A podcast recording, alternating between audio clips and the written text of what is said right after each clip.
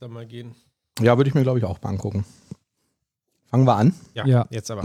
Jetzt geht's aber wirklich los.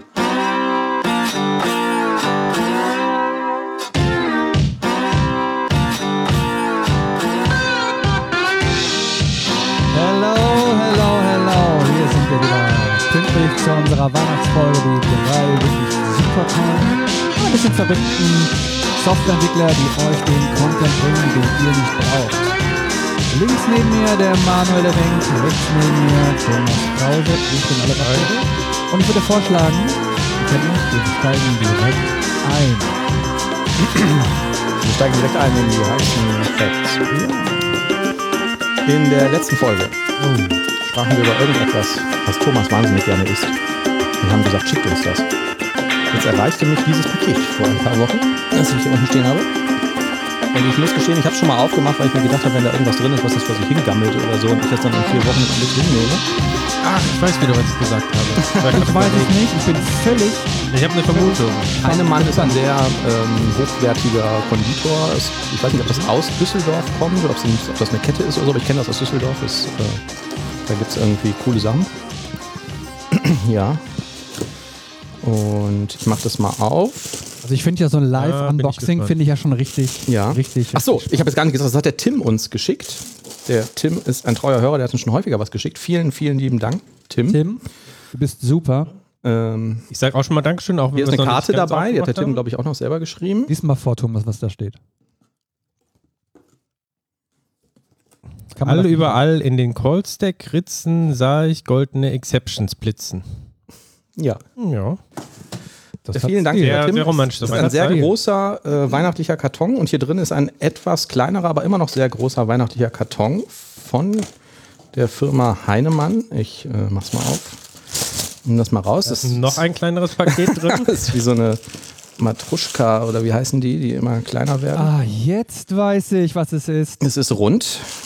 Es ist sehr aufwendig eingepackt. Es steht Baumkuchen oben drauf. Oh. Baumkuchen. Kühl lagern. Oh. Äh, Oh. nie im Kühlschrank. Ach nee, okay, das habe ich in Ordnung. Dann ist gut. Ähm, tja. ich versuche mal es zu öffnen. Ihr könnt ja vielleicht hier eine Zange, Thomas. diese. Ach ja, guck mal. So. Der sieht sehr, sehr gut aus, mal, sehr lecker. Vier Scheiben. Kann man da locker rausmachen. Es sieht ganz toll aus.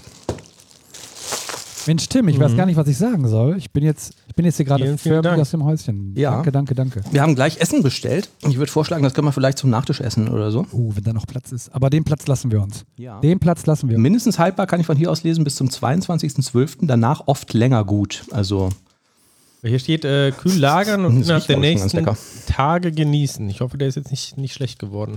Aber nee, das glaube ich nicht. Nein. Der war auch nicht warm gelagert. Okay. Stand Weil, im gut, Keller bei uns. die Es war 22 kühl. Ja. Ja, es war. Fast ein bisschen zu kühl. jetzt. Ja. ja. Steht auch drauf, nicht im Kühlschrank. Also toll. Äh, vielen Dank, Tim. Das äh, freut uns sehr. Ist da jetzt Zuckerguss drüber oder ist das weiße Schokolade? Sieht für mich eher so Zucker. Immer köstlich frisch und saftig zergeht er wie von. Das kann ich nicht mehr lesen. Es ist Zuckerguss, ne? Ich glaube schon.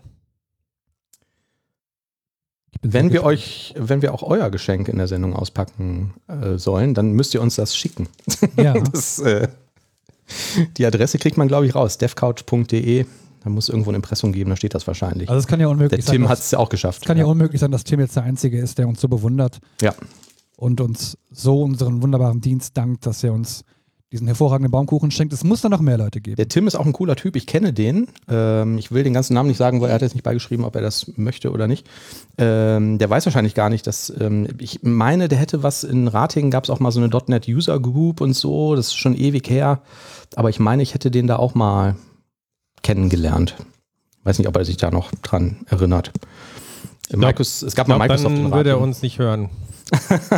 ja, das kann sein, ja. Ach, der ist das auch meine Fresse. Ja, ist, ähm, ja, ich meine, ich hoffe zumindest, dass das, ich glaube, ja. Wir sind auch bei ähm, Xing äh, miteinander in Kontakt. Schön, vielen Dank. Wir kommen gleich nochmal darauf zurück. Ja. Haben wir schon Danke gesagt? Ich glaube noch nicht, oder? Danke für diesen Baumkuchen. Haben wir schon gesagt, dass es Baumkuchen ist? Haben wir schon gesagt, dass der von Heinemann, Heinemann. ist? Oh, Heinemann. Einem unserer Werbepartner. oh, Heinemann. Ast rein, sehr schön. Da freue ich mich. Glaube ich. Ich hoffe, ich mag Baumkuchen. Aber in der letzten Sendung haben wir das wohl behauptet. Ähm, Themenwechsel. Ich habe mir eine ähm, MetaQuest 3 gekauft. Echt? Hast du nicht schon, du hast doch schon so ein Meta-Ding, oder? Ich hatte eine Oculus Rift S. Das ist eine VR-Brille, die man mit einem Kabel an den Computer anschließt und wo man dann irgendwie VR-Sachen mitmachen kann. Also angeblich primär Computerspiele spielen oder so. Dafür habe ich das natürlich nur sehr selten benutzt. Ähm, und jetzt habe ich eine MetaQuest 3. Ähm, auch so eine VR-Brille von Meta, ähm, die Betreiber von Facebook, den, die ja das Oculus gekauft haben. Und was soll ich sagen, es ist echt ziemlich cool. Also auch im Vergleich zu der äh, Brille, die ich davor hatte, hat das echt nochmal einen Sprung gemacht. Ähm, das auch ist so im ein Vergleich, also ich habe die MetaQuest 2, die hast du, Ja. glaube ich, auch mal ausprobiert. Ich habe damit mal gespielt, aber ich habe die nie so wirklich benutzt. Musst du jetzt vielleicht mal sagen, ob das da bei der Zweier auch schon so war? Im Prinzip ist das jetzt so eine Augmented Reality Brille. Ne? Also die hat halt Kameras drin. Du ziehst diese Brille auf, schaltest sie ein und siehst alles um dich herum, auch perspektivisch korrekt. Also du kannst dir irgendwie die Hände vor die Nase halten oder setzt dich vor deine Laptop-Tastatur oder so und es kommt dir halt nicht komisch vor. Also es ist jetzt nicht verzerrt oder so. Das Bild ist bunt und scharf und du kannst auch mit der Brille auf irgendwie zu Hause durch die, durch die Wohnung laufen, ohne ähm, dass irgendwie, dass das irgendwie merkwürdig vorkommt oder so. Ne? Das ist so ein bisschen so ein Rauschen drin, wie durch so ein Kamerabild, wenn es halt ein bisschen dunkler ist. Ähm, ich denke mal, bei hellem Tageslicht oder so würde auch dieses Rauschen verschwinden. Die Auflösung ist mega toll. Und ähm, zuerst machst du halt dieses Ding auf und ähm, kannst damit rumlaufen und denkst dir, "Hä, das ist ja cool. Ja, okay. Also ist auf jeden Fall definitiv bei der Quest 2 nicht so gewesen. Du kannst zwar da auch irgendwie so ein Kamerabild einschalten, Mhm. aber das sieht dann ähm, äh, immer so ein bisschen aus, wie wenn du bei Stranger Things in dieser Unterwelt da irgendwie bist. Also Mhm. es äh, wirkt so unwirklich. Mhm. Die haben auch irgendeinen Filter oder sowas da drauf, absichtlich. Ich weiß nicht warum, aber ich glaube auch, selbst wenn die es weglassen würden, Mhm. würde das nicht so ganz, ganz echt aussehen. Haben die da nicht. Also ist von daher erstmal super cool. So, dann steckt da ja ein, äh, ähm, im Prinzip ein, ein Rechner drin, also es ist wohl irgend so ein Custom Android oder so, ähm, der auch ziemlich viel Grafikpower hat. Ähm, ich weiß nicht, ich hatte das damals gelesen, was das jetzt für ein CPU ist oder für eine GPU oder System on a Chip, ich weiß es nicht mehr, aber es ist auch gar nicht so schlecht ausgestattet. Ähm, kein Kabel, Akku. Und jetzt äh, kannst du dir halt irgendwelche Apps auf diesem Ding installieren. Und ähm, im Prinzip funktioniert das dann immer so, dass halt in die Welt, die du sowieso ganz fast wie normal wahrnimmst durch diese Brille, dir dann irgendwelche Fenster projiziert werden. Ähm, die kannst du mit den Controllern, die dabei sind, benutzen. Oder du kannst auch mit dem Finger, du brauchst die Controller nicht, kannst das auch damit benutzen. Ähm, kannst so Daumen und Zeigefinger zusammendrücken, als ob das so ein Klick wäre, wenn du irgendwas auswählen willst. Ähm, funktioniert out of the box, ohne dass da großartig was kalibriert werden muss, sehr gut. Und ähm, tatsächlich ist es dann so, dass du dir zu- zum Beispiel einen riesengroßen Bildschirm irgendwie, also so eine freischwebende Fläche dann vor die Nase projizieren kannst und ähm, kannst zum Beispiel auch dein PC-Bild oder so da rein übertragen. Das Bild ist richtig gut, das ist ähm, ziemlich ähm, scharf, du kannst das sehr gut lesen und könntest dann aber trotzdem auch durch die Brille, jetzt ohne die halt ständig abnehmen zu müssen, auch irgendwie noch locker deine, deine Tastatur und so erkennen und irgendwie ähm, damit arbeiten. Ähm, ich habe dann erstmal irgendwie alles Mögliche ausprobiert. Ne? Ich habe dann irgendwie Videos vom, vom NAS-Server gestreamt. Ähm, die kannst du halt auf so einen virtuellen riesengroßen Fernseher beamen. Ähm, und dadurch, dass da auch kein Kabel drin ist, ich weiß nicht, ich habe dann irgendwie auch eine Zeit lang damit irgendwie auf der Couch rumgesessen. Du kannst dann einstellen, dass das dann doch aussehen soll wie ein Kinosaal. Dann verschwindet halt dieses Augmented Reality-Bild um dich herum. Und dann ist das so, als würdest du äh, den Film im Kino gucken, aber auch in einer echt mega guten Bildqualität. Also ich habe null technische Probleme gehabt, da hat nichts geruckelt oder gehakelt oder so. Mir ist nicht schlecht geworden. Man kann das sehr bequem tragen. Und ähm, dann kannst du es halt mit dem PC koppeln. Ne? Also es gibt dieses Virtual Desktop, wo du dein Desktop-Bild äh, dann quasi vor dir siehst. Ähm, kannst dann auch wieder sagen, dass du das in so einer Kinoansicht haben willst, also ohne Augmented Reality oder mit. Und ähm, genau, und zum Spielen könntest du halt irgendwie sowas wie Steam Link äh, auf dem Gerät installieren und kannst dann da deine Sachen vom PC auch rüber streamen. Genau, und da sogar auch äh, dann in 3D, wenn das entsprechend 3D-Spiele Genau, sind. ja, Ja. ja. Und habe ich, ähm, Mhm. auch mal mit der Quest 2 äh, erfolgreich gemacht. Ähm, tatsächlich über einen Cloud-Anbieter, weil ich jetzt nicht so die mega Grafikkarte zu Hause hatte. Über Shadow äh, nennt sich das, also die, der Anbieter. Mhm. Das klappt auch ziemlich gut. Man zahlt dann Ja. irgendwie, weiß nicht, 20, 30 Euro oder so im Monat und hat dafür halt einen ja, ganz gut aufgerüsteten Gamer-PC quasi in der Cloud, wo man sich dann Steam oder was auch immer drauf installieren kann und dann eben auch die ganzen 3D-Spiele spielen kann, die jetzt nicht nativ auf der Quest laufen würden. ja. Ähm, Und auch ohne größere Latenzen. Also klar, die Internetverbindung muss gut sein, aber ähm, also ich habe da äh, Half-Life Alyx drauf gespielt und das hat gut funktioniert. Mhm. Das haben wir Also- doch gemeinsam hier gespielt sogar. Ich weiß noch ganz Ja, stimmt, genau, wie ja. ich gegen die, wie ich gegen dein Bücherregal da gerannt bin. Ja, also ich bin echt schwer beeindruckt davon. Das ist, äh, hat wirklich nochmal einen richtigen Sprung gemacht, auch weil das Bild halt wahnsinnig gut und scharf ist. Ähm, und ähm, ja, was sie halt empfehlen für das Streaming ne, vom, vom PC, das habe ich zufälligerweise zu Hause so. Ähm, die sagen halt, du solltest ähm, einen Router oder einen Access Point haben, wo der PC mit Kabel verbunden ist zu diesem Access Point und die Brille sollte halt zu dem gleichen Access Point über 5 Gigahertz äh, verbinden, um irgendwie ideale Verbindungen und möglichst geringe Latenzen zu haben. Und ähm, ja, das ähm, hat echt toll funktioniert. Also ich bin da schwer beeindruckt von. Cool. Bringt Und ihr auch mal welche mit. Variante hast du? Bring ich, ja, kann ich mitbringen. Das ist ein ganz kleiner Karton, genau, funktioniert ja auch. Hast du die Out of the box. 128 Gigabyte oder die Ja, 500? Ich habe die kleine Variante, die 128 Gigabyte. Die reicht? Äh, für mich jetzt schon. Also ich habe jetzt irgendwie so ein paar Apps da drauf installiert und habe da irgendwie noch 100 Gigabyte frei oder so. Also das ist schon. Ich glaube, für deine Pornografiesammlung reicht es nicht, Oliver. Ja, es wird ein bisschen knapp werden. Kannst ja Ich auch. streamen. Ja, siehst du. Also dann, dann geht's ja doch. Aber dann brauchst du natürlich immer einen Computer, ne? Wenn du jetzt gerade im Auto unterwegs bist oder so und willst dir da irgendwas angucken, dann ist es vielleicht doch ganz gut, wenn du es auf die Brille kopiert hast vorher. Im Auto Ja. schaue ich relativ wenig Pornos. Aber, Aber nicht man- auszuschließen, aber Meinst du, damit könnte man Auto fahren? Ich glaube, damit könnte man Auto fahren. Ich würde es nicht machen, aber ich glaube, es würde schon. Weißt du, eigentlich gar nicht so schlecht. Dann kannst du hier noch so parallel irgendwie einen Film gucken oder so, gerade wenn du im Stau oder so bist. Ich weiß nicht, was passiert, ähm, wenn du jetzt irgendwie von entgegenkommendem Verkehr, irgendwie, wenn der Scheinwerfer dagegen leuchtet oder so, ob du da noch was siehst, weiß ich außerdem gucken die Leute immer recht komisch, wenn du halt dann nackt am Steuer sitzt. nicht. Mhm. Es gibt immer Rückfragen und die sind manchmal ein bisschen, muss man kreativ sein, das zu erklären. Was ich vom Effekt her auch ganz cool fand, war, ähm, ich weiß jetzt auch nicht, ob die alte das schon so gemacht hat, aber der scannt den Raum räumlich ab und der erkennt auch, wo Wände sind und so, ne, ohne dass man da jetzt großartig was. Bei dem alten Gerät musste man quasi mit so einem virtuellen Spray irgendwie am Boden so ein Spielfeld Ja, das kenne ich auch noch. Das macht, muss man nicht mehr machen. Das muss man nicht mehr machen. Ähm, ich habe einen so eine, da ist so eine Spiele-Demo drauf, die habe ich gestartet. Ähm, da musst du dich quasi einmal im Kreis drehen, dann erkennt er Möbel, freien Raum, Wände, wo der Boden ist und so, ähm, automatisch.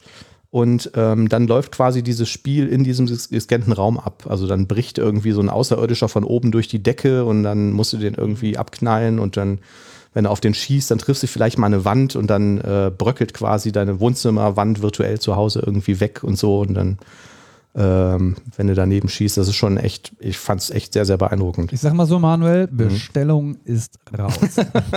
ich sehe jetzt gerade, es gibt dafür noch einiges an Zubehör, zum Beispiel diesen Elite, diesen Elite Headstrap. Kopfgurt, Headstrap. Genau.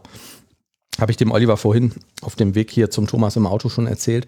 Ähm, das ist ein Haken davon, da ist ja eine Batterie drin und ähm, ich weiß jetzt nicht, wie lange die hält. Also ich habe das jetzt noch nicht so lange am Stück benutzt, aber ich kann mir vorstellen, wenn du da irgendwas Anspruchsvolles, 3D-mäßiges auf der Brille laufen lässt, dass der vielleicht auch in zwei Stunden leer ist oder vielleicht noch weniger.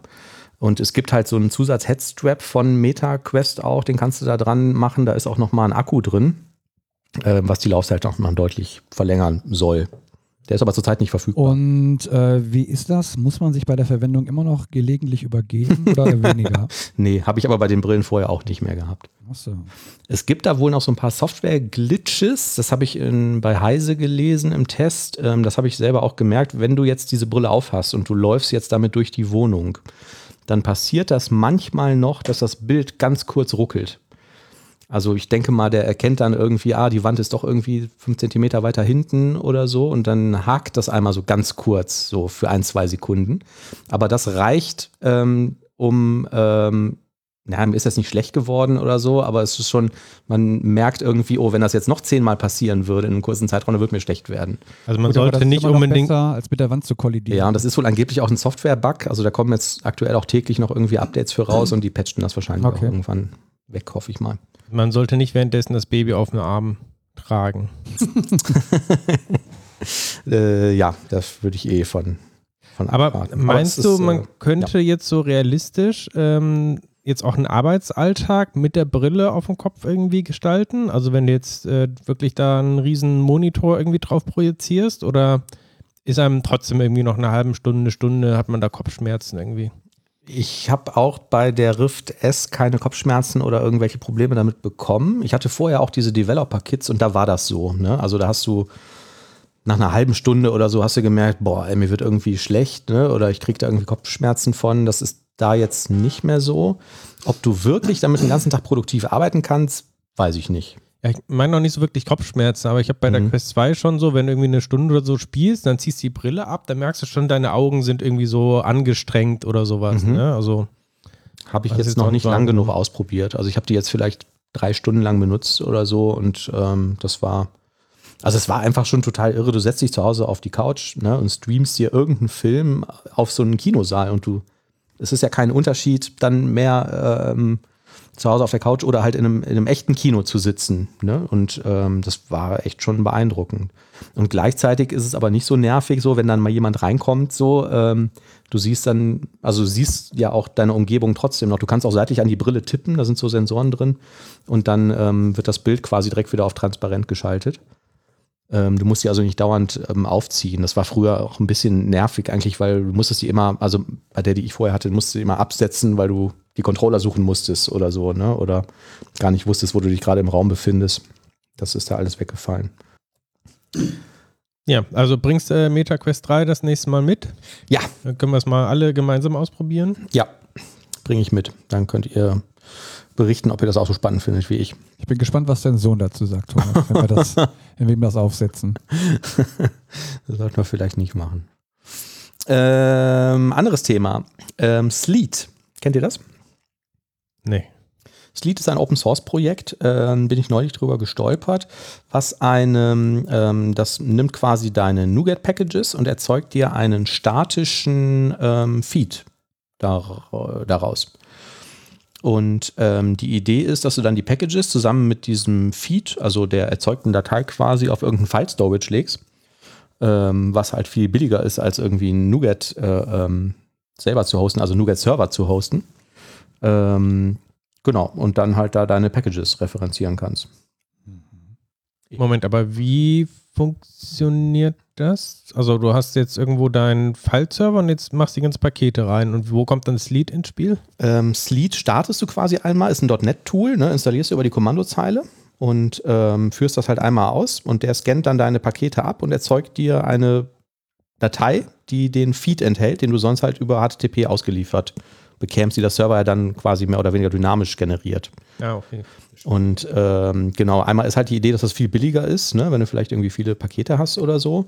Und ein anderer Gedanke ist, dass du vielleicht irgendwie sagst, ich äh, motte mein, mein Pak meine Software ein und die ist aber abhängig von zehn Paketen, die ich irgendwie erzeugt habe, die es vielleicht in der Zukunft nicht mehr gibt. Also die entweder ich selber erzeugt habe oder die externe Abhängigkeiten sind, die ja auch manchmal irgendwo verschwinden oder so lädst dir das Zeug runter, schmeißt das alles auf einen File-Server, führst einmal dieses Lied aus und archivierst das dann irgendwie und kannst halt immer wieder einen NuGet-Restore machen, wenn du diesen Feed ähm, nimmst. Wobei als einzelner Entwickler brauchst du das ja eigentlich nicht unbedingt, ne? Weil du Nee. ja einfach so Dateisystem auch als Quelle angeben kannst in, in NuGet. Genau, ja. Ja. Ja. Aber so im Team, klar. Mhm. Und es gibt ja manchmal tatsächlich irgendwie Projekte, was weiß ich, wo da stellst du am Anfang irgendwie mal fünf, sechs NuGet-Packages oder so, die du dann hinterher nie wieder anfasst. Ne? Und dafür äh, mag das vielleicht auch irgendwie teuer sein und so ähm, kannst du das halt irgendwie dahin packen und kannst das von, vom File-Server aus benutzen. Ähm, da gibt es eine Anleitung, der Link ist in den Show Notes, ähm, wie man das auch auf allen möglichen, also du kannst das irgendwie bei Azure, AWS S3 haben die da als Beispiel oder so, ähm, hosten und genau, packst das da rein. Und ähm, noch ganz kurz ähm, ein anderes äh, Thema, das hatte ich jetzt nicht aufgeschrieben, aber das fällt mir gerade ein. Ähm, es gab ähm, vor ein paar Jahren war mal ganz hip, ähm, anstelle von NuGet Paket zu verwenden, auch so ein Open Source ähm, ja, äh, Dependency Feed Manager. Und da war ich neulich mal auf der Homepage und habe mich gefragt, warum sollte man das heute eigentlich noch benutzen? Ähm, stellt sich raus, das gibt es immer noch, wird immer noch aktiv weiterentwickelt. Und was ich da ganz cool finde, dass du ein Git-Repository als Quelle angeben kannst. Das heißt, du referenzierst dein, also du musst keine Packages oder so erstellen, sondern du checkst deinen Code ein in irgendeinem Repo und ähm, sagst dann halt, wenn du Paket verwendest zum Dependency Management, ähm, anstelle von einem NuGet-Package, hol mir halt die, die Abhängigkeit aus diesem Git-Repo aus irgendeiner Branch oder so raus. Mag vielleicht auch ganz nett sein. Also ich weiß nicht, wie es euch geht, aber ähm, bei uns ist ähm, NuGet äh, in den letzten Jahren so ein bisschen in Ungnade gefallen, weil das immer irgendwie unhandlich ist. Wenn du viele Packages hast und aktualisierst du irgendeine Kernabhängigkeit oder so und musst dann irgendwie 100.000 Packages, die davon abhängig sind, durchaktualisieren und ähm, ja, das, vielleicht wäre das nochmal eine Option, falls sich das mal jemand angucken möchte. Die gute alte Zeit so .NET Core 1.0 oder was war das, wo man 200 Pakete irgendwie hatte von Microsoft? Genau, um, die dann wieder irgendwie äh, vielleicht die gleiche Abhängigkeit in verschiedenen Versionen hatten und die letzte hat dann immer die erste wieder überschrieben und so. Ne? Das war ja alles irgendwie ähm, krampfig. Und noch lustige Zeiten, das war richtig spannend. ja, wir haben das ja auch alles gemacht, aber haben es auch wieder sein lassen irgendwann. Ne? Weiß nicht, macht, macht ihr das noch exzessiv? Du bist eh nicht mehr so in der .NET-Welt, ne? Irgendwie im ich? Projekt? Ja. Doch. Ja, ich dachte, du machst nur so Frontend-View.js-Zeug und so. Nee, nur, nur notgedrungen, äh, während wir einen äh, echten Frontend-Entwickler suchen. Ach so. Ja, ja. Okay, damit sollten Sie zu einem richtigen Arzt gehen. Ein echter Frontend-Entwickler. Sehr schön. Ach so, okay, verstehe. Was macht jetzt einen echten Frontend-Entwickler aus? Die machen dann so clicky Dass, den, dass denen das Spaß macht, glaube ich so. Sehr schön. Möglich. Genau, Sleet, Link gibt es in den Show Notes und Paket könnt ihr selber googeln. Ja, ähm, letztes Mal hatten wir über .NET 8 gesprochen, was raus ist und in dem Zuge gibt's jetzt auch ein, äh, gab es jetzt ein paar äh, interessante Beiträge auf dem Microsoft-Blog, die ich euch nicht vorenthalten möchte. Und einen fand ich ganz besonders interessant. Der hat den Titel Building Resilient Cloud Services uh, with .NET 8. Mhm. Und da geht es um die neuen Bibliotheken Microsoft Extensions HTTP Resilience und Microsoft Extensions HTTP Resilience. Was hat man sich denn darunter vorzustellen, Thomas?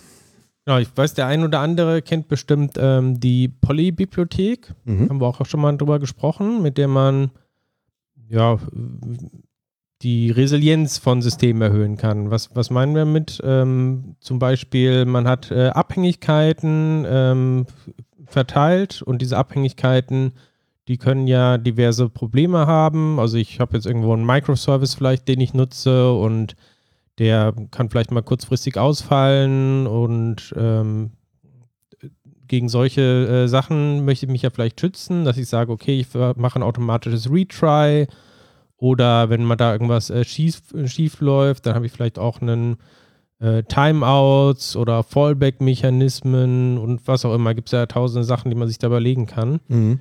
Und äh, Polly hilft eben mit diesen ganzen Sachen. Das heißt, ähm, man, man rappt da den eigentlichen Call, den man machen möchte, über Polly und kann dann sagen, okay, jetzt ähm, wiederhol jetzt mal hier diese Aktion bis zu zehnmal oder ähm, mach das und das. Mhm. Und es lässt sich auch sehr gut äh, in .NET in den HTTP-Client integrieren, mhm. sodass man also auch automatisch quasi bestimmte Policies eben verbinden kann mit ähm, speziellen HTTP-Abhängigkeiten. Mhm. Also konkret heißt das, ich habe irgendein System, das verarbeitet Bestellungen und dazu muss ich, was weiß ich, Kundendaten laden über eine Web-API zum Beispiel, HTTP-Request und dann muss ich irgendwie, keine Ahnung, Preise laden oder so von einem anderen Service. Und wäre es doof, wenn das erste fehlschlägt, weil der Server gerade mal irgendwie nicht verfügbar ist, wenn dann der Prozess abgebrochen wird. Und dann sage ich mit Poly irgendwie, definiere ich mir jetzt so eine Policy und sage, wenn das Get auf diesen Kundenservice fehlschlägt, dann machst du bitte drei Retries oder so, ne? Ja. Bevor du eine Exception genau. schmeißt oder so. Polly hat einfach so eine ja, eine, so eine Bibliothek auch von ganz verschiedenen Policies, die man eben miteinander äh, verbinden kann. Mhm. Und äh, im Zuge von .NET 8 ähm, hat Microsoft äh, zusammengearbeitet mit dem Poly-Projekt. Also Poly hat auch eine neue Version, eine neue Major-Version rausgebracht, die teilweise auch äh, nicht 100% kompatibel ist. Aber die mussten halt einige Abhängigkeiten, äh, einige ähm, Änderungen machen, äh, ja, damit ja zum einen deutlich performanter wohl nochmal ist, also auch was jetzt sowas wie ähm, äh, Speichernutzung und sowas angeht und auch um solche Features wie die äh, Metriken in .NET besser zu unterstützen. Mhm.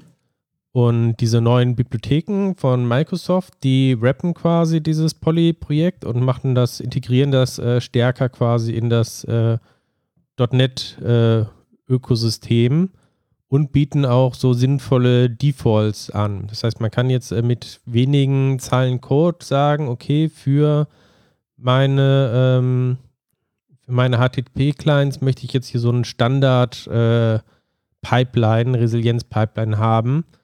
Und in so einer Standard-Pipeline sind dann automatisch äh, bestimmte Sachen schon eingestellt. Also zum Beispiel ein paar Versuche, irgendwie ein sinnvolles Timeout, ein Rate-Limiting und so weiter und so fort. Und das soll einfach helfen, dass man es einfacher einbauen kann in die eigene Anwendung. Mhm. Und fand ich ganz, ganz interessant. Und dass man sich gar nicht mehr darum kümmern muss. Ne? Also, ja. Also Genau, in, in diesem verlinkten Artikel sieht man das ganz cool. Du sagst dann wirklich nur noch add HTTP-Client, wie du es sowieso schon machst, ne? idealerweise, wenn du da die Factory verwenden willst und sagst halt zusätzlich, jetzt in dem Falle sagen die Standard Resilience und ähm, dann gehe ich mal davon aus, holst du dir einfach nur eine Instanz vom HTTP-Client, machst einen HTTP-Request und er Ja. würde einen Retry machen. Und trotzdem äh, sieht man weiter unten, kann man das auch noch individuell konfigurieren. Mhm. Max Retry, Delay. Mhm. Cool. Also sollte man sich auf jeden Fall Das mal angucken. Gerade wenn man bisher Poly schon verwendet, dann kann man es bestimmt gut nutzen. Oder wenn man es noch nicht genutzt hat, dann ist jetzt vielleicht die Chance dazu. Ach, wir haben das alles von Hand gebaut. Wir hatten ja früher nichts. Ja, mit dem Bollerwagen damals. Ja. Wir machen HTTP-Requests über das Mediator-Pattern und haben uns dann so Mediator-Händler gebaut, die quasi da drumherum gehüllt sind. Und die erkennen, dass ein ähm, Call zum Beispiel fehlgeschlagen ist und dann auch über Poly halt über eine, eine Policy sagen, was weiß ich, probier's nochmal oder so. Ne? Vielleicht ähm, dazu passend äh, gibt es auch ein paar weitere ähm, neue Features in .NET 8 allgemein zu Networking, ähm, die, ich, die ich auch ganz cool fand. Ähm, gibt es auch einen Blogpost zu, den wir natürlich verlinken. Äh, einmal ist allgemein, ähm, hat Microsoft auch da in dem äh, Netzwerk-Stack, also besonders um HTTP-Client, äh, Metriken verbaut. Das heißt, da kann man jetzt auch ähm, entsprechend drüber messen, wie lange jetzt bestimmte Abhängigkeiten äh, dauern und so weiter. Ähm, es gibt eine Möglichkeit jetzt generell für HTTP-Clients, also egal jetzt, wie die benannt sind, egal über welche Factory die kommen, äh, bestimmte Defaults zu setzen. Das heißt, vorher hast du ja mal gesagt, dann irgendwie, ich habe hier meinen neuen HTTP oder äh, in meiner Dependency Injection in der Service Collection habe ich dann gesagt, ich möchte einen HTTP-Client mit einem bestimmten Namen hinzufügen Mhm. und den jetzt irgendwie konfigurieren. Mhm. Und es gibt jetzt eben zusätzlich auch die Möglichkeit zu sagen, für alle HTTP-Clients in der Anwendung soll jetzt äh, das und das verwendet werden. Das passt ja eigentlich ganz gut zu dieser Resilience Library. Da kann man dann wahrscheinlich auch sagen, okay, für alle Libraries möchte ich jetzt erstmal standardmäßig jetzt hier eine bestimmte Pipeline konfigurieren. Und dann kann ich natürlich äh, in Einzelfällen davon abweichen. Und ein paar andere kleinere Features fand ich auch ganz nett. Ähm, ich weiß nicht, wenn ihr mit manchmal mit ähm, Media Types arbeitet, also so, so MIME Types, dieses äh, Image slash JPEG, Application slash PDF. Mhm. Da gab es immer so eine äh, Klasse in .NET, äh, Media Types, und die hatte irgendwie aber nur drei verschiedene oder sowas. Das heißt, wir waren eigentlich unbrauchbar. Die wurde jetzt äh, deutlich erweitert, muss man sich nicht mehr selber zusammenbauen. Und es gibt jetzt eine Klasse, die ein IP-Network darstellt. Also neben einer IP-Adresse, die einen ganz bestimmten Rechner oder eine ganz bestimmte IP-Adresse eben spezifiziert, ähm, gibt es auch die Möglichkeit, äh, Subnetze zu definieren. Und so ein IP-Network ist eben so eine IP-Adresse mit so einem zusätzlichen ähm, Subfake, äh, Subnet äh, slash äh, Indikator quasi. Also Cool. Mhm. auch manchmal ganz praktisch. Mhm. Wir haben ähm, bei uns im Projekt um, umgestellt auf .NET 8. Bis jetzt ist mein äh, neues Lieblingsfeature der Date Time Provider, mit dem man sich endlich für Tests irgendwie eine Fake-Uhrzeit reingeben kann, was man sich vorher immer irgendwie selber bauen musste und was wir auch exzessiv gemacht hatten. Ähm, genau, den kann man es dafür verwenden. Stichwort ähm, .NET 8. In dem ähm, Zuge von .NET 8 ist auch eine neue Version unserer Lieblings-IDE, ähm, JetBrains Wider, ähm, erschienen. Ähm, ja, die kann jetzt halt .NET 8, C Sharp 12 und so und irgendwie hier und da ein paar neue Features. Irgendwie, irgendwie ähm, ganz nett, jetzt so ähm, an sich erstmal nichts Spektakuläres, aber die haben jetzt den AI Assistant. Habe ich das jetzt richtig gesagt oder hätte ich jetzt AI sagen müssen, damit sich nicht wieder Zuhörer beschweren? iAssistant. AI Assistant, so. Die haben eine künstliche Intelligenz eingebaut, die wohl, habe ich jetzt in einem Blogpost gelesen, äh, auch noch irgendwie auf Open, Open AI, muss ich jetzt sagen. So, seit die uns damals geschrieben haben, sich beschwert haben. Einfach das, ignorieren. Das ist einfach Einfach ignorieren. ignorieren, Scheiße. Scheiße. Kommt Versteht doch jeder, was gemeint ist. Was soll die Scheiße? Die haben eine künstliche Open. Intelligenz eingebaut und sehr eng in die ITI integriert und das auch ganz nett inte- äh, ja, äh, verbaut und die hat der Oliver benutzt. Das habe ich tatsächlich. Ich war Mhm. sehr, sehr neugierig. Jetzt bin ich auch gespannt, weil ich habe es auch benutzt. sehr neugierig. Und ähm, ich fand ja die Idee eigentlich ganz interessant. Also man muss jetzt nicht mehr zu ChatGPT wechseln, um an Ergebnisse zu gelangen, sondern hast es direkt im Kontext ja, Mhm. und hast dann diesen, diesen Switch einfach gar nicht. Ne? Ja. Dachte ich mir, das ist ja eine tolle Sache. Mhm. So, habe dann direkt schon festgestellt, dass es da einige Einschränkungen gibt. Zum Beispiel, ja, keine Dateien hinzufügen, keine Verzeichnisse erstellen, Dateien kann er auch nicht lesen und ja, alles gut. Habe ich mir gedacht, kann ich mitleben. Ne? So, erste Aufgabe. Ich habe ihr ein Codefragment gegeben, habe gesagt, schreib mir doch jetzt mal einen Unit-Test, der irgendwie alle Pfade in dieser if-Anweisung irgendwie testet. Ja, ja, mache ich, mache ich mit Xunit. Ja, ja, ja, mache ich. Ja, ja, als, als, The- als Theory. Ja, ja, als Theory. Und dann kam ein Test dabei raus. Ich habe mir den angeguckt und ich habe gedacht, so mein Schwein pfeift. Das war nur eine leblose, leere Hülle. Die hat überhaupt nichts getestet. Und ich habe dann gesagt, so, was ist das denn jetzt hier für ein Test? Der Hm. hat doch überhaupt nichts getestet. Ich dachte, ich rede jetzt hier mit irgendeinem Generation Z Junior Entwickler. Äh, kurze Ja. Zwischenfrage. ja. Wie lange hat das denn gedauert, bis der Test erstellt war? Ja, das ging dann relativ schnell. Also ich habe ihn dann die entsprechende Klasse da irgendwie reinkopiert, gesagt, teste das. Ja, ja, ja. Und dann wirklich, dann kam da irgendwie nichts raus. Ich habe gesagt, so komm, dann äh, habe ich gedacht, machen wir was anderes. Ähm, ich habe jetzt hier so, ein, so eine relativ komplexe If-Anweisung. Ähm, optimier die doch mal, indem du hier diese Property Patterns verwendest. Mhm. Ja, ja, ja, mache ich, mache ich, mache ich. Und hat er das genommen und hat dann gesagt, ja, ich habe jetzt hier einige Optimierungen vorgenommen und dann gibt er mir allen Ernstes denselben Code nochmal aus. Er war völlig unverändert. Ja, habe ich auch gedacht, so, hä?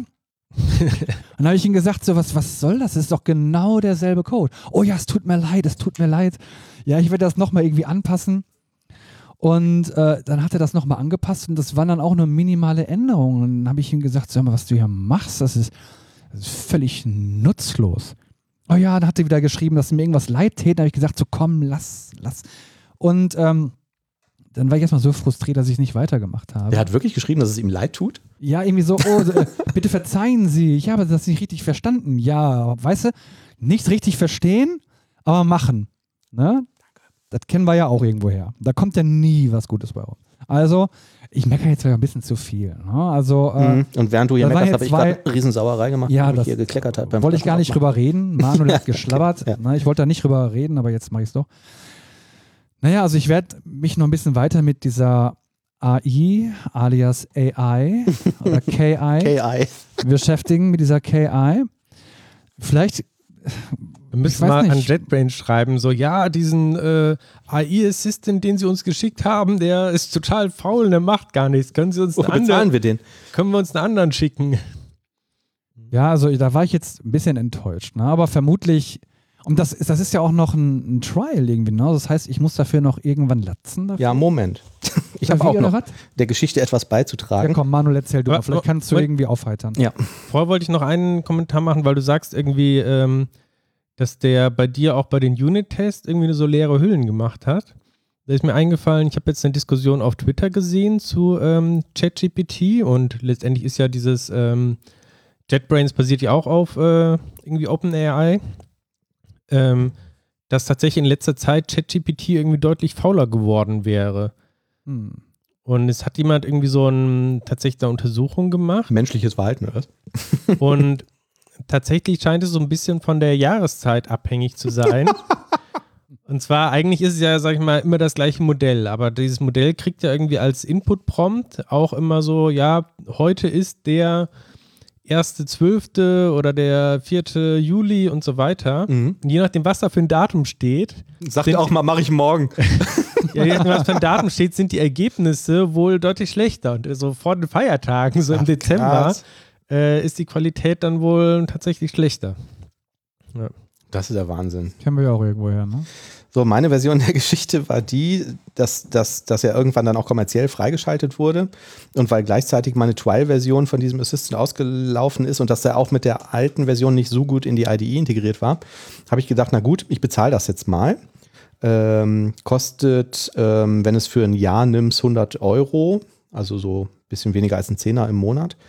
Ähm, was ich tatsächlich ganz gut finde, ist, wie das integriert ist. Ne? Also wenn du zum Beispiel aus der IDE heraus irgendwie einen Commit pushen willst und dann ist halt in, unter, dem, äh, unter dem Eingabefeld für die, für die Commit-Messages ist ein Button, da klickst du drauf, dann erzeugt der dir halt mit seiner künstlichen Intelligenz eine Commit-Message. Ähm, die haben ähm, über diese Alt-Enter-Tooltips, die man auch von ReSharper kennt und so, hat man jetzt immer irgendwelche AI-Actions ne, und kann irgendwie sagen, so, äh, schreib mir mal einen Kommentar hierfür oder ähm, implementiere mir diese Methode und so. Das ist alles irgendwie ganz, ganz nett integriert. Eine Frage noch: Mhm. Kriegt man auch, während man jetzt so codet, so Inline-Vorschläge, so Mhm, machen komplette. Codeblöcke? Yes. Ja, mhm, Yes. genau. Da ist dann immer irgendwie so ein, so ein Icon daneben. Also es ist, glaube ich, irgendwie so eine Art Fingerabdruck oder so, den die da als Icon verwenden. Und du kannst dann halt irgendwie, ich glaube, du musst Tab drücken, dann übernehmen die das. Und ähm, das ist auch nicht, du hast mal gesagt, dass das äh, äh, mit dem Co-Pilot immer irgendwie ähm, teilweise sich irgendwie beeinflusst mit IntelliSense und so. Mir ne? ist das zumindest so. Ich weiß nicht, Mhm. ob das äh, liegt, dass es irgendwie ReSharper und Copilot da oder Visual Studio und Ja. äh, Copilot sich in die Quere kommen. Genau, sowas hatten die nicht, ähm, das Problem. Ähm, aber trotzdem habe ich es jetzt erstmal wieder sein lassen, weil, also ich habe ähm, hab irgendeine Extension Method für irgendwas geschrieben. Und ähm, was die jetzt auch haben mit der neuen Wider-Version, was es im ReSharper schon seit dem letzten Mal gab, hatten wir, glaube ich, damals auch drüber gesprochen, ist, dass der dir Tests anlegen kann. Also es war ein neues Projekt und dann kannst du irgendwie auf deine Klasse drücken und sagen Generate Unit Tests. Das hat jetzt erstmal noch nichts mit der KI zu tun.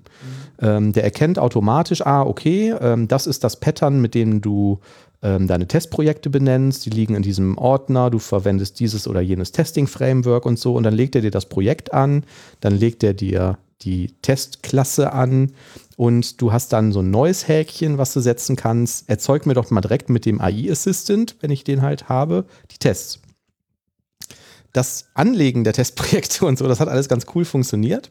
Und dann musste ich für meine überschaubare eine Extension Method wirklich ungelogen, ich habe das auf Video mitgeschnitten und noch einem Kollegen geschickt, bestimmt fünf Minuten warten, bis der mir ähm, die Tests erzeugt hat dafür.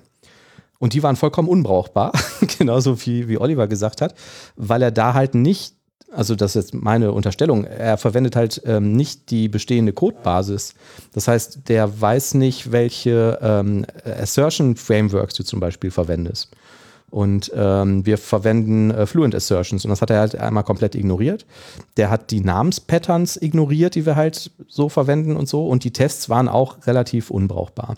Tja. So, dann erzeugt er dir die Tests und dann hast du nochmal so ein Konsolen-Eingabefenster und dann habe ich ihm irgendwie gesagt, ja, das ist ja irgendwie ganz nett, aber wir verwenden keinen Mock, wir nehmen N-Substitute. Und dann hat er gesagt, ja gut, kein Problem, stelle ich dir um. Oder wie hast du das gerade gesagt, Oliver? Was hat er gesagt? Ja, mach ich, mach ich, mach ich. Genau. ähm, und dann musste ich wieder fünf Minuten warten. Dann hat er das auf N-Substitute umgestellt, weil es ja schon mal irgendwie ein beeindruckendes Ergebnis war. Ähm, aber hat halt das falsche Assertion Framework genommen. Dann habe ich halt wieder irgendwie fünf Minuten gewartet und hat er das auch umgestellt. Aber am Ende waren die Tests halt trotzdem unbrauchbar, weil die halt A, nicht unserem Pattern entsprochen haben und weil das, was er getestet hat, auch irgendwie Quatsch war und ähm, irgendwie in dem Kontext nicht, nicht gepasst hat. Und am Ende habe ich die Tests von Hand geschrieben.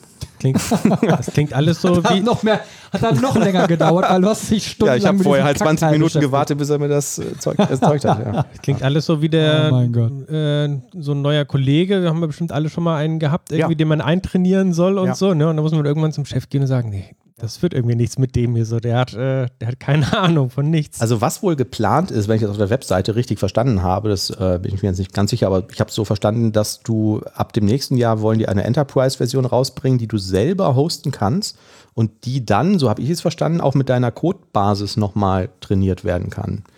Dann könnte es sein, dass das irgendwie wertvoller wird. Ähm, ob das dann wirklich so funktioniert und was das was dann irgendwie kostet oder so und wie lange es dann dauert, weiß ich nicht. Aber auch alles andere, was ich probiert habe, ähm, aber ich hatte mit dem GitHub Copilot damals die gleichen Erfahrungen gemacht, da hatten wir auch schon mal drüber gesprochen, ähm, war halt auch nicht, nicht so dolle. Ne? Also ich hatte eine Methode im- implementiert und habe gesagt, jetzt mach mir mal diese, diese die Code-Kommentare dafür, also diese .NET Documentation ähm, und das hat er gemacht, aber das war nicht gut. Und das war auf der falschen Sprache. Wir machen die auf Deutsch aus juristischen Gründen. Ähm, dann habe ich gesagt, ja, okay, dann jetzt bitte das mal einmal auf Deutsch. Und das, was er auf Deutsch gemacht hat, das war richtig schlecht. Ähm, gut, mag jetzt auch wieder irgendwie daran liegen, dass es nicht so viele deutsche Code-Kommentare irgendwie in seinem Trainingsmaterial gab. Ähm, am Ende habe ich sie selber geschrieben. Und das Gleiche gilt halt auch für die Commit-Messages. Auf der einen Seite war das irgendwie ganz beeindruckend, dass er gesagt hat, ja, das geändert und das geändert und das geändert und so. Aber eigentlich will man ja oder möchte ich zumindest immer mit den Messages irgendeinen Mehrwert noch bieten, weil was geändert wurde, sehe ich ja sowieso irgendwie in dem Diff-Set, was commit, committed wurde. Dieses Warum, das kann er natürlich nicht beantworten. Also weshalb habe ich das jetzt gemacht, ne? Und ähm, ja. Und da in diesen IDE-Integrationsdingern gibt es dann aber auch gleichzeitig keine Möglichkeit zu sagen, jetzt machen wir mal die Commit-Message auf Deutsch. Die ist dann halt auf Englisch. Ähm, ich weiß nicht, ob das an meinen Region-Settings irgendwie vom Betriebssystem oder von Wider liegt. Ähm, aber ich konnte da, ich hätte die jetzt rauskopieren müssen, in diesen Chat ähm, in der IDE reinkopieren müssen und sagen, übersetzt mir das auf Deutsch. Und ähm, ja, das, Ahnung, ich habe das auch nicht mehr benutzt. Ich gucke aber nächsten Monat nochmal rein. Aber ich glaube, das wird alles noch besser, weil Hm. Erstmal gibt es jetzt mittlerweile ähm, immer mehr auch so Open Source äh, Modelle, die erstmal immer kleiner werden, also mittlerweile dann so klein sind, dass die auch auf dem Handy oder so laufen können und die auch immer qualitativ immer besser werden und teilweise auch schon an, sag ich mal, ChatGPT 3.5 irgendwie drankommen. Mhm. Ähm, und wenn es ja so weiterentwickelt im nächsten Jahr, dann denke ich, sehen wir Modelle, die auf der einen Seite besser sind als das, was jetzt aktuell da integriert ist in IDEs und die vielleicht sogar auch komplett lokal laufen, sodass man auch, ähm, das hat mir auch manchmal, dass man einfach relativ lange noch warten muss irgendwie, ne? Oder man hat auf jeden Fall immer diese Verzögerung von so ein, zwei Sekunden, dass da irgendwas kommt, Mhm. dass das auch wegfällt. Und ich glaube, dann Ja. hat man echt einen Mehrwert. Hast du Ja. gerade, hast du gerade ChatGPT 5 gesagt? 3.5. 3, 3.5. Mhm. 3, 5. Ähm, ein positives Erlebnis hatte ich dann aber doch noch. Ähm, ich habe, wir haben ähm, bei uns so einen Mechanismus, also wir müssen halt bestimmte Dependencies explizit registrieren. So, das wird jetzt nicht automatisch gemacht. Und ähm, durch so ein paar Änderungen, die wir gemacht haben in der Codebasis, läuft man Gefahr, dass man vielleicht eine Dependency hinzufügt, die man vergisst zu registrieren. Und das würde man bei uns zur Laufzeit nicht mal unbedingt merken, wenn man nicht ähm, explizit dahin guckt. Ähm, so, und dafür habe ich halt einen Test geschrieben und ähm, habe dann angefangen, den irgendwie runterzuschreiben und unter anderem musste der halt die Assembly ähm, scannen nach bestimmten Typen, die ein bestimmtes Interface implementieren und halt äh, alle über diese Typen iterieren. Und ähm, was hat er noch gemacht? Ich, ich weiß nicht mehr. Er hat dann noch irgendwie über das dann mit der Service Collection verglichen. Ne? Also ob das irgendwie alles registriert ist, was da in der Assembly steckt. Und da habe ich erst einen Kommentar drüber geschrieben, so ein bisschen für mich, so als To-Do, ne, was da irgendwie erzeugt werden muss. Und da kam tatsächlich ein sehr guter Vorschlag für dieses Assembly-Typ-Scanning, den ich da mit Tab übernehmen konnte. Und da musste ich dann zwar auch erstmal irgendwie eine Minute drauf gucken, um zu gucken, hä, ist das wirklich richtig so der Vorschlag? Äh, war er aber. Also das, äh, da hat es dann einmal geholfen. Und jetzt müsste man halt mal überlegen, ob diese eine Hilfe jetzt diese 8 Euro, die man im Monat zahlt, jetzt wert ist. Wahrscheinlich noch nicht. Aber vielleicht gibt es da auch Leute, die ganz andere Erfahrung gemacht haben. Aber ich habe bisher noch niemanden gehört, der irgendwie gesagt hat, boah, das ist so mega, ich benutze das nur noch. Also ich habe Ja. davon gelesen, aber ich kenne niemanden. genau. Ich kenne auch niemanden. Schade. Schade, schade. Ähm, genau, ansonsten, ähm, was Rider angeht, ähm, habe ich eigentlich, also ich habe ja gerade schon gesagt, ne, dieses Feature, dass der die Unit-Tests automatisch generiert, also auch die Testprojekte anlegt, das finde ich irgendwie ganz nett. Ähm, gibt einen Haufen neue Kleinigkeiten, aber ähm, ich habe jetzt nichts Weltbewegendes gefunden. Ja, dann kommen wir zum nächsten Thema: WebAssembly in der Cloud. Wir haben in der Vergangenheit ja viel über Blazor, ähm, oder viel eigentlich nicht, aber immer nur schlecht über Blazor geredet. So. Ähm, Blazor ist ja, unterstützt ja unter anderem, dass man bestimmten .NET-Code zu WebAssembly-Code kompiliert und dann direkt im Browser ausführen kann. Also WebAssembly ähm, ersetzt dann in dem Falle quasi diesen Intermediate-Code quasi, also ein kompakter Code quasi, der direkt von Browser unterstützt wird, eben ausgeführt werden kann, was ein bisschen performanter sein soll, eben als normales JavaScript. Und ähm, es gibt jetzt quasi ähm, ja, Standardisierungsbemühungen, ähm, dieses WebAssembly eben auch nicht nur im Browser, sondern quasi überall ausführbar zu machen. Unter anderem quasi äh, in verschiedenen Clouds. Teilweise wird das wohl auch schon genutzt ähm, von Cloudflare und so weiter, bei diesen äh, ja, bei verschiedenen Anbietern. Und Microsoft will da jetzt eben auch äh, mitmischen. Und was das Ganze ermöglichen soll, ist die sogenannte WebAssembly System Interface. Und ähm, damit ermöglicht man es quasi, WebAssembly-Code Ah, aus auf, Betriebssystemen. auf bestimmte andere Bibliotheken quasi zuzugreifen. Also es können Betriebssystem-Ressourcen sein oder auch jetzt, ähm, weiß nicht, äh, irgendwelche Bibliotheken, die vielleicht in anderen Sprachen äh, geschrieben sind. Mhm. Und das finde ich einen ganz interessanten Ansatz. Also äh, genau, wenn das, wenn man das jetzt so in, in die Zukunft denkt, dann hat, kann man vielleicht demnächst wirklich dann .NET äh, überall quasi ausführen, Mhm. ohne dass man jetzt speziell noch ähm, eine Runtime braucht. Oder auch äh, ohne dass jetzt irgendwie ein bestimmtes Binärformat jetzt eingehalten werden muss. Also auch mit .NET, auch wenn es überall läuft, ähm, habe ich ja trotzdem noch die, die Sache, äh, ja, was habe ich damit noch? Also muss ja trotzdem noch irgendwie für die jeweiligen Betriebssysteme das installieren. Und ich denke, WebAssembly ist dann natürlich ein bisschen mehr standardisiert. Mhm. Man hat so eine zusätzliche Abstraktionsschicht irgendwie dazwischen geschoben quasi, ne? Genau. Ja. Und weil es ja auch nicht keine jetzt spezielle Microsoft-Sache ist, sondern dass da, ähm, weil da jetzt äh, viele Unternehmen eben hinterstehen, könnte ich mir vorstellen, dass sich das auch bewähren wird.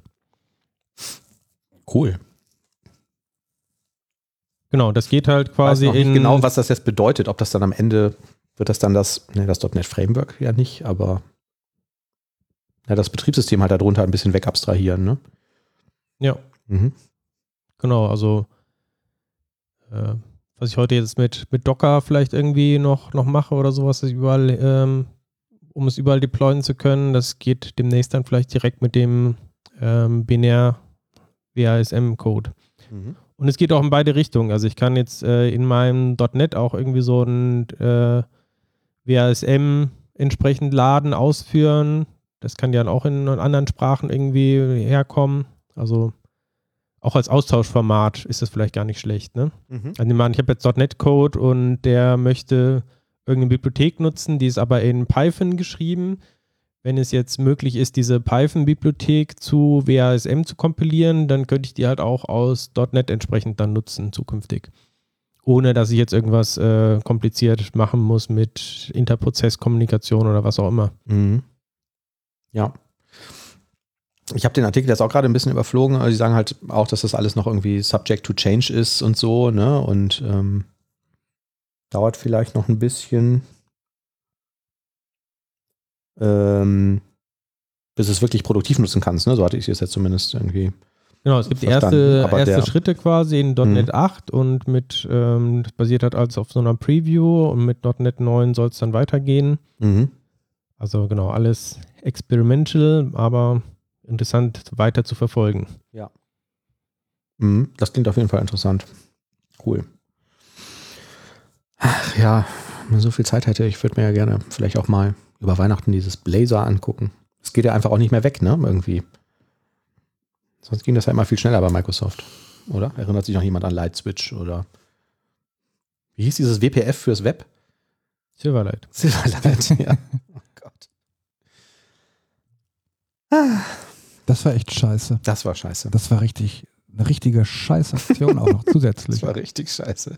Was für Arschlöcher. Wie mache ich eigentlich meine Bibliotheken AOT-kompatibel, Thomas? Genau, unser letztes Thema für, für heute. Ähm, AOT, Ahead of Time Kompilierung, ist ja das äh, heiße neue Ding in der .NET-Welt. Und wir hatten, denke ich, immer mal wieder in den letzten Folgen auch darüber gesprochen, dass jetzt äh, in .NET 8 eben einiges dafür getan wurde, um mehr ähm, vom Framework AOT kompatibel zu machen, speziell ASP.NET. Und wichtig ist, wenn ich meine eigene Anwendung jetzt äh, eben nativ äh, publishen möchte, dann müssen halt auch die Bibliotheken, die ich so nutze, entsprechend da das unterstützen.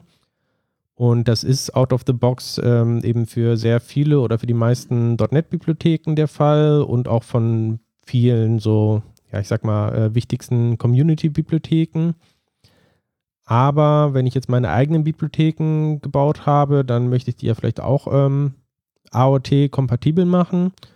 Und da gibt es einen ganz guten Blogpost, äh, der das erklärt, was man dazu machen kann.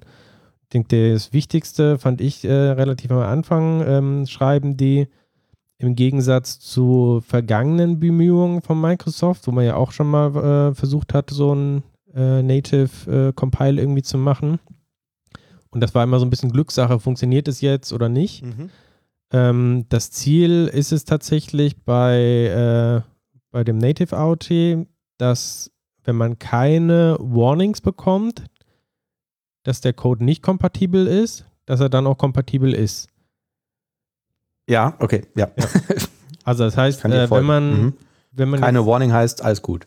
genau, wenn wie ich jetzt in meiner würde. Projektdatei sage irgendwie, okay, ich möchte das jetzt hier für AOT ähm, äh, verfügbar machen, dann kriege ich entsprechend Compiler-Warnings, wenn jetzt, wenn ich irgendwelche APIs verwende, die jetzt nicht dafür geeignet sind, weil Mhm. die intern, keine Ahnung, Reflection oder sowas nutzen. Mhm. Und ähm, genau, und dann kann ich natürlich sagen, ich ignoriere diese Warnings, dann bin ich wieder in dem Szenario, okay, vielleicht funktioniert das, vielleicht nicht. Oder ich weiß vielleicht irgendwie, ich habe mehr Informationen als der Compiler und weiß, okay, obwohl es diese Warning da gibt, ähm, wird es kein Problem sein.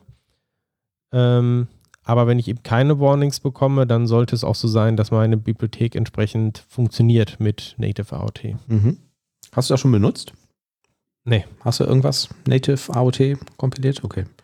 Ja, aber würde mir das so vornehmen, jetzt für alle zukünftigen Bibliotheken, die ich schreibe, dass die eben Mhm. äh, Ich weiß, dass das natürlich immer irgendwie seit x Versionen schon irgendwie ein Thema ist bei Microsoft, aber ich weiß eigentlich auch gar nicht, wie das technisch dann am Ende funktioniert. Also muss ich dann schon sagen, wenn ich das Ding AOT kompiliere, muss ich wahrscheinlich auch schon meine Zielplattform angeben. Ne? Also wahrscheinlich Mhm. muss ich ja sagen x86 Windows oder so.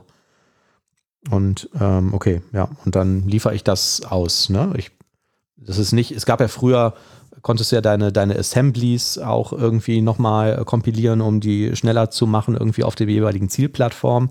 Ähm, so funktioniert das nicht. Ne? Also ich kann nicht irgendwie bei einem Installer sagen, installier das auf der Maschine und dann nach der Installation erzeugst du irgendwie die Native AOT-Variante für die Zielplattform.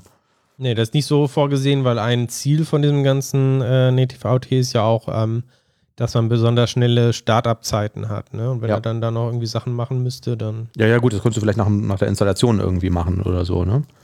Oder nachdem du irgendwie irgendwas deployed hast, Vielleicht gibt es Da wird's irgendwelche Möglichkeiten oder oder ne? Hacks irgendwie für Mhm. so, sag ich mal, normale Windows-Anwendungen. Das weiß ich ehrlich gesagt nicht. Aber Mhm. das Normale ist quasi, dass es schon beim Publishen quasi gemacht wird. Ja. Cool. Ja. Cool, cool. Ähm, es gibt ein Rewrite von Depper, habe ich auch gerade gesehen in dem verlinkten Blogpost, Depper AOT, was irgendwie ein neu geschriebenes Depper, also Depper ist ja so ein Micro-ORM-Framework ne, zum, zum Datenzugriff, ähm, das dann auch AOT-fähig ist. Genau. Also in dem Blogpost sind verschiedene äh, Case Studies quasi verlinkt, also von solchen Community-Bibliotheken wie eben äh, Dapper oder auch ähm, Stack Exchange Redis, also viele Bibliotheken, die halt häufig genutzt werden, ähm, die eben ja schon umgestellt worden sind. Mhm. Und da wird ein bisschen beschrieben, was dafür getan werden musste. Und am Ende noch irgendwie der traurige Hinweis, wenn jemand das Managed Extensibility Framework verwendet, was man dann nehmen kann, um irgendwelche Libraries oder so zur Laufzeit nachzuladen, das funktioniert nicht und das wird auch in Zukunft natürlich nicht funktionieren, ne? weil Nutzt das noch es geht ja darum, irgendwie Zeugs nachzuladen. Und das war auch immer so ein grausames Framework. Ja. War, war das nicht dieses, wo man so alles über Attribute irgendwie so machen muss? Ähm, boah, weiß ich ehrlich gesagt nicht mehr. Also ich weiß, das war ja zu, bei mir war es zumindest zu Beginn, zu, zu .NET 1.0, 1.1 Zeiten war das ja immer irgendwie coole, cooler Gedanke, dass man sagt, boah, jetzt baue ich mir so ein Plugin-System. Es gab ja damals auch Winamp hier, dieser MP3-Player, die Älteren werden Ja. sich erinnern, wo man Plugins reinladen konnte und das war ja immer eine Möglichkeit, die bei .NET dann einigermaßen einfach war, ne? dass du eine Assembly zur Laufzeit nachlädst und sagst, wenn du ein bestimmtes Interface implementiert, dann instanziere ich die und invoke die und so. Die hast du dann zwar nie wieder entladen bekommen, ohne die Anwendung äh, zu beenden, aber sowas hat man ja irgendwie viel gebastelt und ähm, keine Ahnung, mir ist auch irgendwie der Zweck dafür abhanden gekommen. Also ich wüsste nicht, wofür man sowas braucht. Also ich hatte ein ganz tolles, baue halt keinen Winamp. ganz tolles Add-in in Winamp gehabt. Das war hier, boah, wie hieß nochmal dieses Spiel von dem Peter Molyneux mit den Göttern? Äh, Go- Gods of War wollte ich sagen, aber das stimmt nicht. Äh, Wer ist das nochmal? äh, Hier googelt der Chef noch selbst. Age of Gods? Ne, Nee. Black and White. Black and White. Black and genau, White. Ja. Und ich hatte eine Add-in gehabt, da war wieder dieser, dieser Bär von, von Black and White, dieser Bärengott oder was? ja, und der hat dann getanzt. der hat ja getanzt Mhm. zu der Musik. Ja, und das war, glaube ich, sogar ein offizielles Plugin von den, von, von, von äh, Bullfrog hießen die, glaube ich, damals. Ne? Mhm. Ja. Der hat doch Dungeon Keeper gemacht. Ne? Ja, der hat, was macht der eigentlich? Lebt er noch? Ich weiß es nicht. Der hat viele tolle Sachen gemacht. Populous und so. Populous war gut. Mhm. Und äh, das mit dem fliegenden Teppich, Magic Carpet, Mhm. äh, Theme Park, Fable 2, Fable 3, Mega. Fable 1. mega Typ, ja. Ja gut, der muss auch nichts mehr machen. Also er hat ordentlich abgeliefert. Aber Black and White, das war damals schon so ein bisschen erneuing, als das rauskam am Anfang. Weil das wurde unglaublich schnell, unglaublich langsam. Das hat ja, glaube ich, ziemlich viele Speicherlecks gehabt. Weiß ich nicht mehr. Ich habe noch, ich weiß aber nicht, ob das stimmt. Ich habe dunkel in Erinnerung, dass das auch so eins der ersten Sachen war, was so bestimmte neue äh, Features von, von Nvidia-Karten verwendet hat. Irgendwie äh, irgendwelche Beschleunigungen für die Berechnung von den, von den, diesen virtuellen Skeletten der. Ja, ist völlig egal. Syndicate ist, Syndicate ist auch von dem. Ja, Syndicate war auch ein Knüller. Das Ne? war richtig geil. Syndicate war damals total beeindruckend, weil, ha, hallo, liebe Kinder, die Alten erinnern sich, man hatte damals VGA-Grafikkarten und fast jedes Computerspiel lief in VGA, das hieß 320 mal 200 mal 256 Farben. Und ähm, die haben aber was Verrücktes gemacht. Die haben einen VGA-Modus genommen, den sonst keiner benutzt hat. Die hatten nämlich 640, 480 mit 16 Farben. Und trotzdem sah das mega cool aus, weil die das halt durch die, dadurch, dass die Auflösung so hoch war, konntest du halt irgendwie die einzelnen Pixel wie bei so einem Tintenstrahldrucker zusammenmischen, um dann halt doch wieder irgendwie ein bisschen Abwechslung Das war der Shit. Das war reinzubekommen. der Shit. Ja, das war richtig cool. Das war auch ein tolles Spiel damals. Das ist übrigens damals alles überhaupt besser gewesen mit dem Computer. Da musste man ein bisschen kreativ sein. Musste He-Man Sys anpacken, den man diese Scheiße EMS-Speicher und? XMS-Speicher. Mhm. Das, war, das war eine Kunst. Und heute Ja, machst du Playsy an. Ja, nix High Mem Sys. He-Man Sys, was ist das denn? ich war gerade nochmal nachguckt. Du Äh, erstmal eine Playsee bekommen. VGA war schon 640 mal 480 standardmäßig. Aber nicht mit 256 Farben. Behaupte ich. Powermonger war auch von dem. Nee, das stimmt, mit Hm. 16 Farben, ja. Genau. Und diesen Modus hat halt niemand anders verwendet, weil man gesagt hat, 16 Farben, wie soll das denn aussehen? Aber die haben das halt richtig clever hinbekommen damals. Kennt ihr noch Powermonger?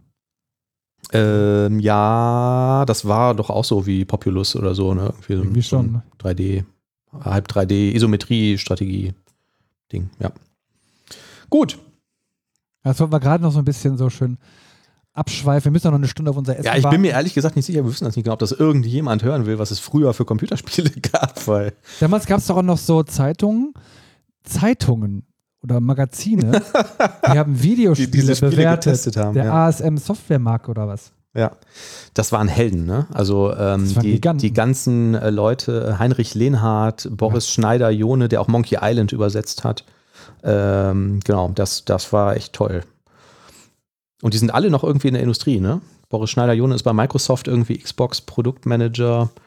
Der Heinrich Lehnhardt hat äh, damals als, wie hieß dieses komische Echtzeitstrategiespiel, War, nicht Warcraft, World of Warcraft, der hat da irgendwie äh, auch so ein Magazin noch rausgebracht oder eine Webseite, was irgendwie ganz ähm, hip war.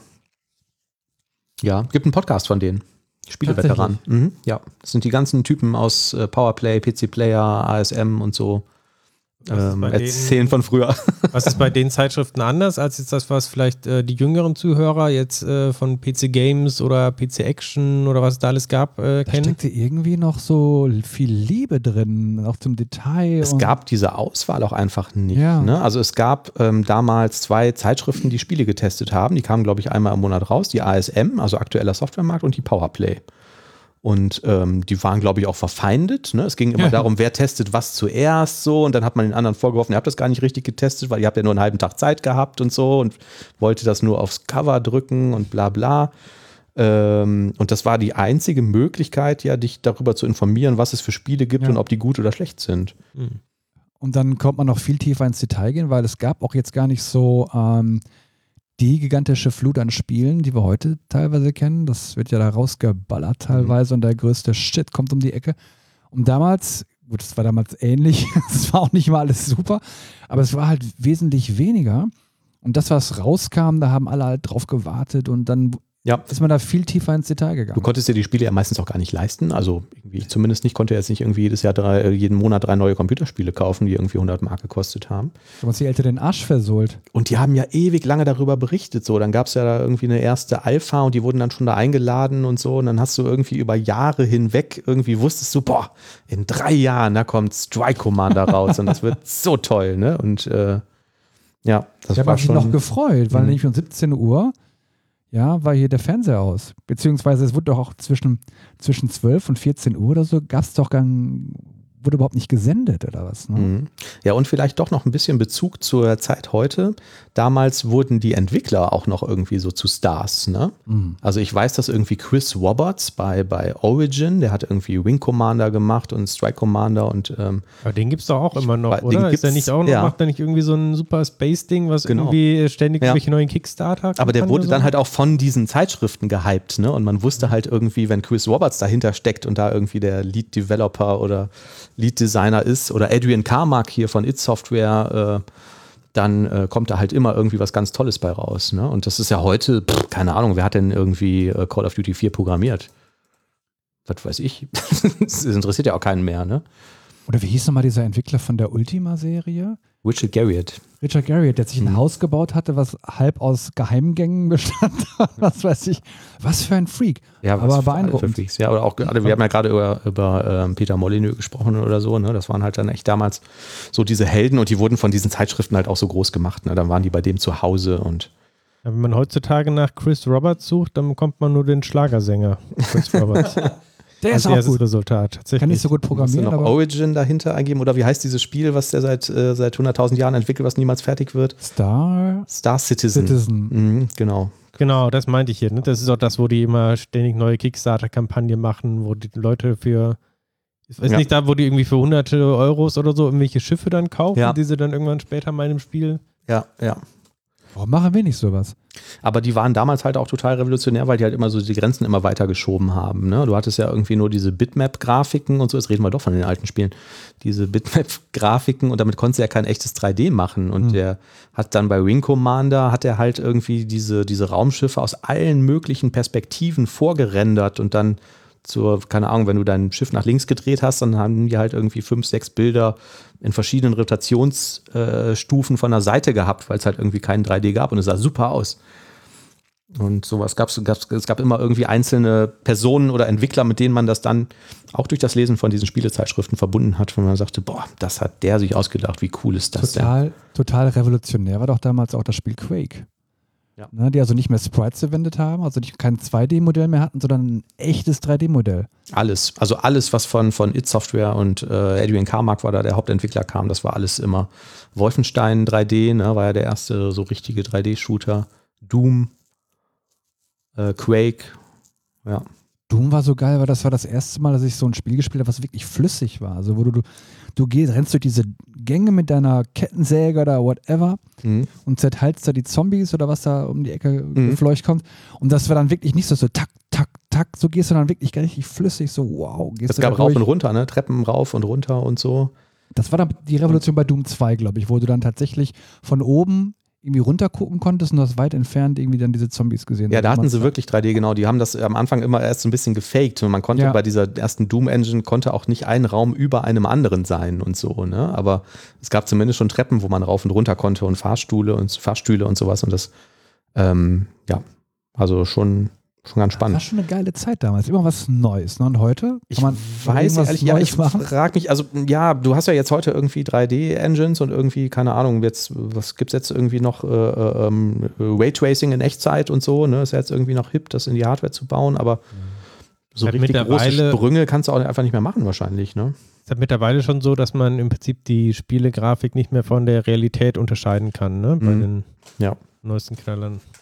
Und ich habe auch mal, es gab da eine Zeit lang auch von der GameStar, gab es GameStar Developer, das war eigentlich so an Spieleentwickler gerichtet. Das fand ich irgendwie ganz toll. Die hatte ich mal im Abo, also ich habe da zwar immer nur die Hälfte von verstanden damals, aber ähm, war schon interessant zu lesen. Ähm, was äh, heute ist das ja, glaube ich, auch so ein, so ein Komponentengeschäft. Ne? Also wenn du damals eine, ein Spiel entwickelt hast, dann hast du jetzt erstmal eine Engine geschrieben. Weil sowas gab es ja nicht so. Und heute funktioniert es wohl so, dass du irgendwie entweder dir diese Unreal Engine lizenzierst oder ähm, wie heißt das andere Ding? Unity. Äh, Unity, genau. Und dann gehst du wohl auch hin und kaufst dir bei verschiedenen Zulieferern für diese Engine äh, weitere Komponenten dazu. Also eine Physik-Engine von einem anderen Hersteller, die du in diese Unreal Engine reinladen kannst, eine Effekt-Engine, ähm, eine, was weiß ich, Explosions-Engine und stöpselst das dann quasi mehr oder weniger zusammen. Das klingt jetzt so ein bisschen abfällig, das ist bestimmt immer noch wahnsinnig schwierig, aber ähm, sowas entwickelst du wahrscheinlich nicht mehr von Grund auf, wenn du nicht darauf spezialisiert bist, nur sowas zu machen. Klingt wie so eine Art Light-Switch für Spieleentwicklung. Ja, ich weiß nicht, so machen wir es wahrscheinlich auch. Ne? Wir schreiben jetzt auch Ja, keine. TCP-IP-Connection mehr zum SQL-Server, sondern holen uns das von Microsoft und wenn wir eine Workflow-Engine brauchen, dann guckst du wahrscheinlich auch erstmal auf den Markt, bevor du irgendwie eine selber baust. Also was ich persönlich richtig spannend finden würde, wäre, wenn du wirklich so ähm, eine KI in so ein Role-Playing-Game, irgendwie in so ein Baldur's Gate oder so integrieren würdest. Na, und dann die NPCs oder so, die haben halt dann wirklich diese, ähm, glaube, da gibt es schon erste Experimente. Ich fällt jetzt keinen Namen mehr ein, aber ich habe das schon mal gehört. also das würde ich super gerne zocken. Also dann, wo du also dann wirklich eine tatsächliche Intelligenz hast. Oder halt vielleicht solche ähm, Strategiespiele wie damals das allseits beliebte Command Conquer. Ja, da, stand die, da war die KI ja nicht so klug, ne? Also die konntest du quasi aus der Schacht setzen. Das ist sehr höflich. was ich gemacht du konntest habe, die KI mit einer Sandmauer Ja, einmauern und genau. hast jedes Spiel gewonnen, weil Das die habe da ich nicht gemacht. rausgekommen Ich habe die KI komplett eingekerkert Ja. mit Sandsäcken, Mhm. ja, und dann habe ich sie eliminiert. Und die Ja. konnte sie nicht ausbreiten, war völlig hilflos. Das habe ich da allerdings, zum Glück habe ich das zu spät rausgefunden. Ich habe vorher stundenlang gegen die gekämpft. dann habe ich diesen Trick rausbekommen und dann war es langweilig. Zum Glück Ja. habe ich es zu spät rausbekommen. Aber ich freue mich schon drauf, äh, wenn dann diese Rollenspiele kommen mit äh, ChatGPT-Integration, dass du dann bestimmt auch irgendwie, wenn du jetzt hier eine ja, Persönlichkeit irgendwie vor dir hast und die soll dir irgendwie einen Schlüssel oder sowas geben und will das aber erst machen, wenn du irgendeinen Quest irgendwie erledigst, dass du dann wahrscheinlich überzeugen kannst, dir den Schlüssel jetzt zu geben. Wenn du einfach sagst, ich habe hier irgendwie ein Katzenbaby und ich töte das irgendwie, wenn du mir nicht einen Schlüssel gibst, dann, ja, ja, okay, ich gebe dir das schon. Oder wenn das Spiel sich dann zu verschiedenen Jahreszeiten, wie wir gerade gesagt haben, anders verhält. Ne? Das irgendwie Ja. Im Dezember ist das vielleicht viel einfacher als im April, weil die KI dann einfach keinen Bock mehr hat, zum Ende des Jahres als noch großartig zu kämpfen. Oder dann kommt oder so. irgendwie esse ähm, äh, Virtual Assistant, I cannot äh, help you with killing other person oder so. Oder es tut mir leid, ach ja, die Quest, ja, es tut mir leid, wir machen es nochmal. Ja. Schlimm. Ja, genau. So. Mit diesen schönen Spieletipps kommt man vielleicht noch über die Weihnachtszeit. Ähm, ich hatte auch im Auto erzählt, ich habe mir äh, ähm, für Weihnachten oder für die Weihnachtsferien eine, ein Steam Deck gekauft. Das ist irgendwie so, ein, so eine portable Konsole, was eigentlich ein PC-Hardware drinsteckt, mit dem man die ganzen Steam-Spiele spielen kann. Und habe wieder angefangen, Half-Life 1 zu spielen, falls das noch jemand kennt. Es macht auch immer noch Spaß auf diesem Ding. Eigentlich ein ganz Half-Life ist nettes super. Spiel. Ja, mhm. war auch revolutionär damals. Thomas, mal eine Kannst Frage. ja mal gucken, ob du das auf der Quest 3 spielen kannst. So. Mhm. Also Ja. 2D dann. Ja. Thomas, mal eine Frage ganz am Rande. Habe ich das gerade richtig gesehen, dass das Essen erst um 21.44 Uhr kommt? Das war von einer Stunde oder so auf jeden Fall korrekt. Ich habe nicht nochmal geguckt.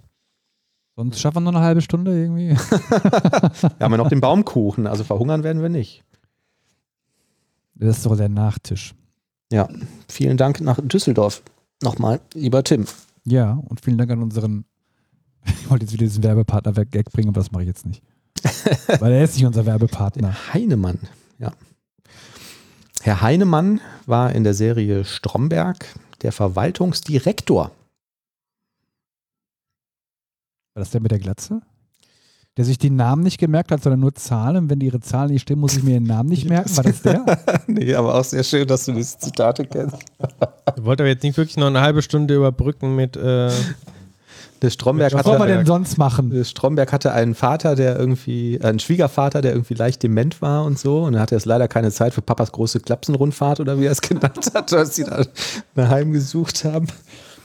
Und ähm, dann kam der Verwaltungsdirektor und der hat ihm dann vorgestellt, guck mal, das ist der Herr Heinemann, das ist der Verwaltungsdirektor. Dann hat der Vater doch diese ganzen Der hat die ganzen K1-Berichte geschreddert. Berichte. Die was, Stromberg, die müssen doch in den Tresor. Das ist doch ganz eine strategische Ausrichtung für das kommende Jahr drin. ja.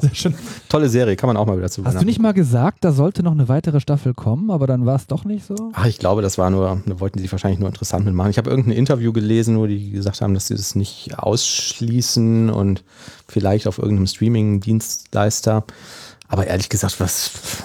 Also stell dir vor, du wärst jetzt irgendwie Christoph Maria Herbst oder der, der Bjarne Mädel oder so. Willst du das nochmal machen? Na klar. Ja, ich nicht.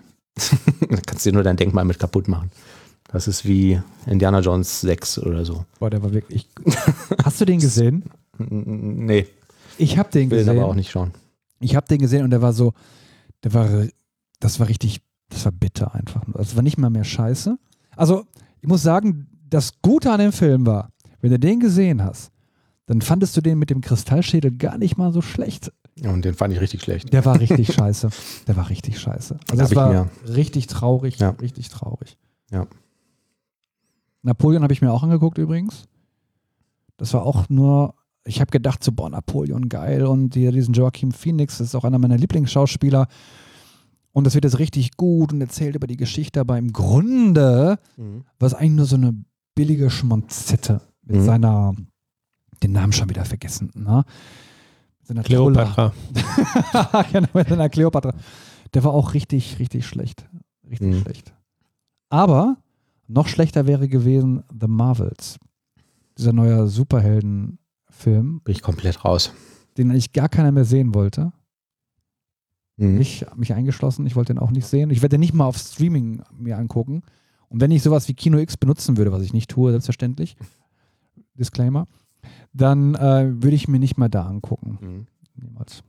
Ja, bei Stromberg war einfach schön diese politisch inkorrekten ähm, Sprüche und dass diese Dialoge auch heute noch irgendwie toll sind. Ne? Und so Sachen, die man vielleicht gar nicht so bewusst wahrgenommen hat. Man kann das auch fünfmal gucken und findet immer noch irgendwie neue Sachen. Das fand ich schon toll. Aber er wurde mal in unserem Interview gefragt, wegen der Beziehung zu seiner Frau und so. Und dann sagte er, ja, es ist ja auch, wenn du auf den Himalaya raus, rauf willst, dann brauchst du ja auch irgendwie die Sherpas, die dein ganzes Zeug darauf schleppen und so. Ne? Und, und meine Frau ist, naja, die ist vielleicht nicht so ein Sherpa, aber wir kommen ganz gut zurecht. Das, ist, das fand ich schon wahnsinnig witzig. Oder solche Sprüche, ich habe jetzt gerade eine Seite aufgemacht, so Stromberg seine 25 besten Sprüche, zum Beispiel. Ähm, das ist von unserer Seite so minimal kalkuliert. Wird sogar Da der würde geilste selbst der geizigste Schotte feucht werden. Komm, sag noch einen, warte. Du sagst den Spruch, ich gucke, ob ich den beenden kann. okay. Jetzt sage ich mal so: Frauen sind so wie Zahnbürsten. Nützlich. nützlich, wichtig und so weiter, aber man sollte ein und dieselbe nicht allzu lange benutzen. Äh, haben. Haben. Sehr gut. Ah, okay. Sehr gut. Schon, ich mach, das, macht, das macht Spaß. Komm, das machen wir nochmal. Ich bin für Behinderte. Ich bin für Behinderte. Das sind ja praktisch auch Menschen. genau, 100 Pfund.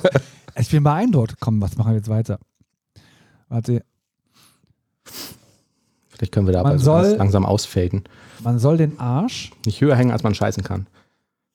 Thomas, was sagst du dazu? Wahnsinn. Ein, den letzten jetzt und lassen wir es ausfaden. Ich mach's so wie der liebe Gott. Der lässt sich auch nur ganz selten blicken. Hat aber trotzdem ein gutes Image. Ah, okay. Ich bin Das hätte beeindruckt. ich jetzt nicht gewusst. Ja. Bin beeindruckt. Mhm. Komm, das lassen wir jetzt so stehen. Der Manuel bekommt also seinen Ruhm. Schön. Dann Mhm. hören wir uns Im nächsten Jahr wahrscheinlich im nächsten wieder. Jahr. Ja. ja. Kommt gut in das neue Jahr 2000. Und dann jetzt den 20. Baumkuchen Nee, äh, zum Nachtisch haben wir Tschüss. gesagt. zum Nachtisch, ja. Tschüssi.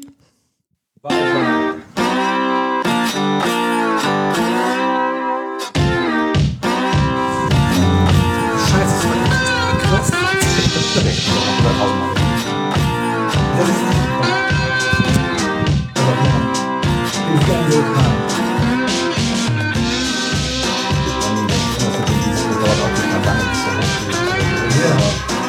jahrelang rumliegen.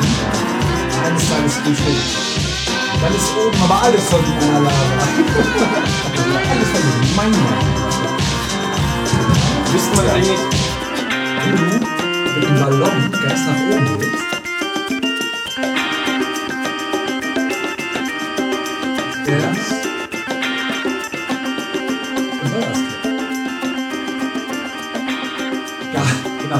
Egal, ob der aus Gold ist, aus alten Socken oder aus Frau. Naja, das war, als er in der Schusskasten gearbeitet hat. Sehr, sehr geil.